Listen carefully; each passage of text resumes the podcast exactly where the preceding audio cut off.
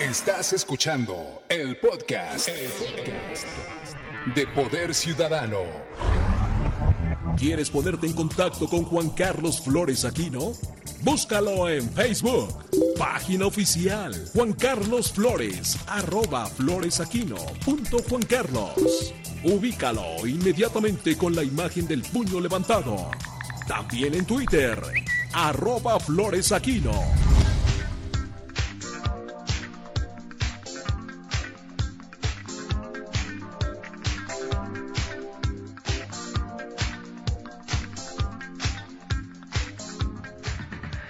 Continuamos aquí en Poder Ciudadano. Este día vamos a platicar también con Greta Ríos, presidenta de Olin AC.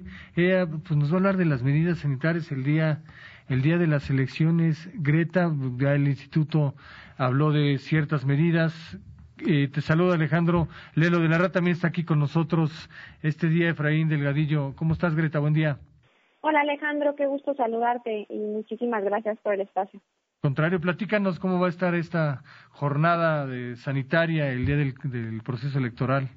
Mira, pues yo creo que este es un tema bien importante, sobre todo porque eh, pues yo he visto, no, no sé si tú, pero entre mis familiares y mis amigos, que sí hay un montón de personas que están preocupadas eh, por el riesgo, ¿no? Que, pareciera eh, generar eh, el tema de salir a votar en medio de la pandemia y bueno, pues la verdad es que eh, creo que tanto el Instituto Electoral de la Ciudad de México como el INE a nivel federal pues han tomado un montón de medidas sanitarias que, que nos van a permitir votar, ejercer este derecho que tenemos todos los ciudadanos en nuestro país de una manera que no ponga en peligro nuestra salud, ¿no? Entonces, eh, por ejemplo, pues eh, es muy claro que todas las personas van a tener que ingresar a la casilla con cubrebocas, que eso, bueno, pues creo que es la medida mínima que, que podemos que podemos hacer. Todas las casillas van a tener eh, gel antibacterial eh, que vamos a tener que usar y eh, algo interesante, por ejemplo, es que, bueno, en el pasado no sé si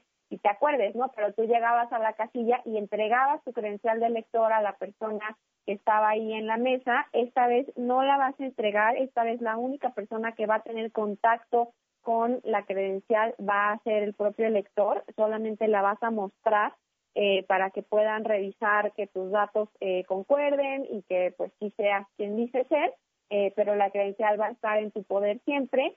Te van a dar eh, las boletas y vas a vas a pasar la mampara la mampara eh, no sé también si si, si en el en el, la memoria colectiva esté pero las mamparas tenían una cortinilla eh, que, que, que, podía eh, pues dar un poco más de privacidad esta vez no va a tener la cortinilla entonces vamos a tener que ser un poco como más eh, cautos al, al votar por si queremos eh, pues como que, que nadie vea por quién estamos votando. Eh, no va a haber cortinilla. Y una una cosa eh, pues novedosa también es que podemos nosotros llevar nuestro propio marcador o nuestra propia crayola o lápiz o lo que queramos este para para marcar la boleta. Yo recomiendo que que si van a llevar su propio marcador pues sea un marcador de tinta indeleble para que no tengamos ningún problema o ninguna duda de que nuestra voluntad eh, política se está respetando y eh, pues eh, va a haber, eh,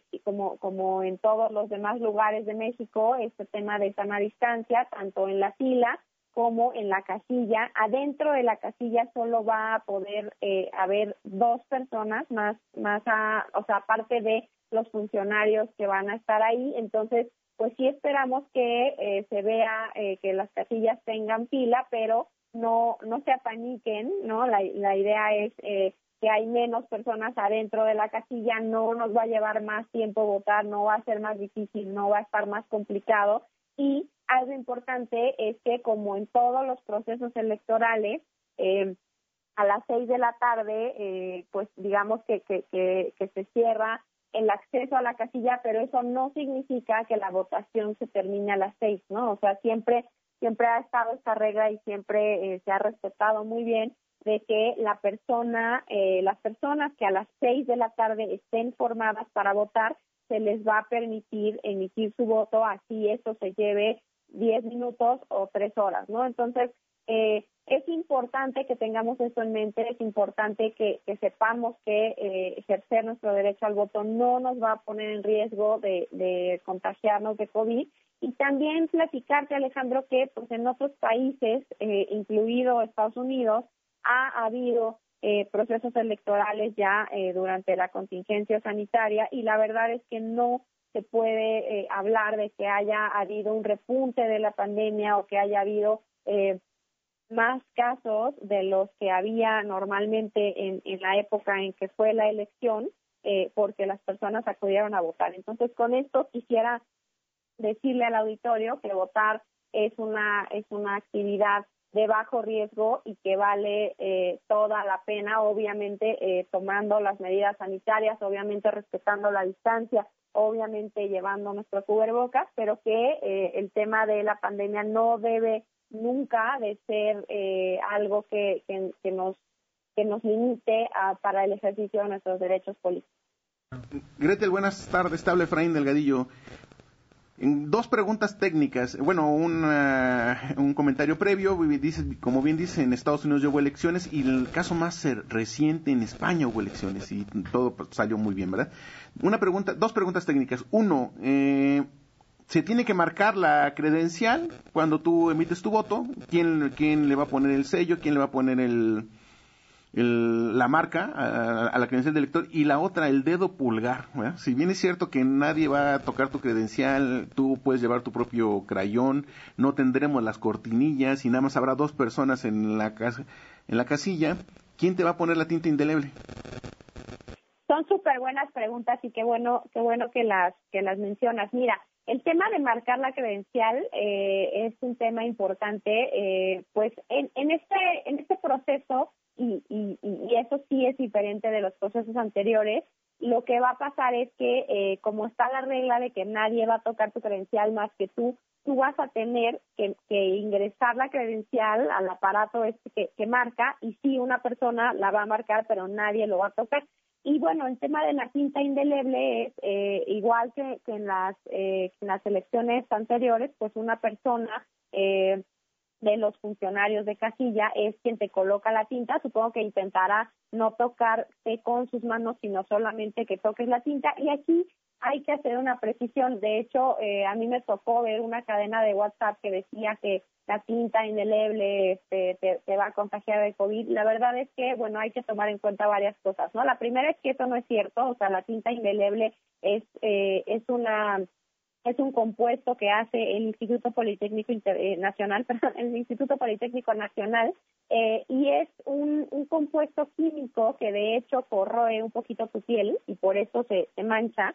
Y por esas mismas propiedades también es, es eh, digamos que, que un, un compuesto que, que rompe al, al coronavirus, ¿no? Entonces, eh, incluso, pues, pues, incluso hasta te puede proteger, ¿no? Por un lado. Y por otro lado, eh, pues no, no, no tiene ninguna propiedad que haga que te puedas contagiar de, de COVID. Sin embargo, en las casillas, como ya les conté, eh, vamos a tener eh, gel antibacterial eh, a disposición del público. Entonces, bueno, si alguien eh, tiene como el miedo de que la tinta indeleble pueda ser eh, algún medio de contagio, pues usar gel antes y después de, ponerte la tinta eh, sería suficiente protección contra contra este peligro este que, podrían sentir algunos de los ciudadanos. como hemos aprendido en esta pandemia, el quien mejor nos cuida somos nosotros mismos, ¿verdad? Y además de que dos recomendaciones que yo creo que estarás de acuerdo con nosotros. Eh, la primera es que nadie se ofrezca a llevarte a votar ni que te concentren previamente para que vayas a votar por tal o cual persona, porque es una situación de riesgo. La, conglomeración de personas, pues es un riesgo para todos, ¿verdad? Que vayas en grupos y que te alguien se ofrezca que te lleve en mi coche o paso por ti, o, primero come, te comes un tamal y después te llevo a votar, pues sería es un, un, riesgo. Y decirle a la gente que nos cuidemos nosotros mismos. Y el, el, el otro tema es si va a haber solo dos personas eh, dentro de la casilla, y supongo que en la fila estaremos guardando la distancia de un metro cincuenta todos, ¿cierto? Así es, justo por eso les decía que pues hay un hay un peligro de que, de que pienses que hay muchísima gente votando, ¿no? O sea, porque tú vas a llegar a tu casilla y lo más probable es que sí haya una fila y que parezca una fila larga, pero eh, pues no nos dejemos eh, llevar por las apariencias. La verdad es que pensemos que solamente hay dos electores votando dentro de la casilla al mismo tiempo y esto es obviamente una medida de protección y que esa fila pues va a avanzar bastante rápido, ¿no? Entonces, no, no, no pensemos que porque veamos mucha, mucha gente formada, nos vamos a aventar este, una jornada de votación muy larga, ¿no? Y como siempre, pues mientras más temprano vayan a votar, es más fácil para todos. Claro, Greta, muy rápido, 30 segundos si se puede. Eh, ¿Qué tanto están los funcionarios? ¿Hay el riesgo de que los funcionarios de casilla no lleguen precisamente por el COVID? Pues mira, la verdad es que el INE ya reportó que tiene eh, la totalidad de los funcionarios. Siempre hay personas que faltan por, por razones diversas, pero en ese caso lo que se hace es que eh, de los de los que están formados, pues alguien se voluntaria y la verdad es que siempre hay alguien que está dispuesto a cuidar nuestra democracia por nosotros y, y les les agradezco muchísimo porque es una labor titánica y súper importante.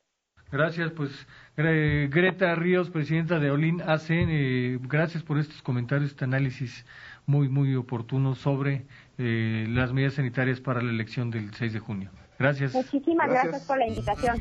Poder Ciudadano. ¿Te gustan las redes sociales? Búscanos. Facebook, Poder Ciudadano 760. Twitter, arroba Poder Ciudad 760. Respondemos todos tus mensajes. Esto fue el podcast, el podcast de Poder Ciudadano.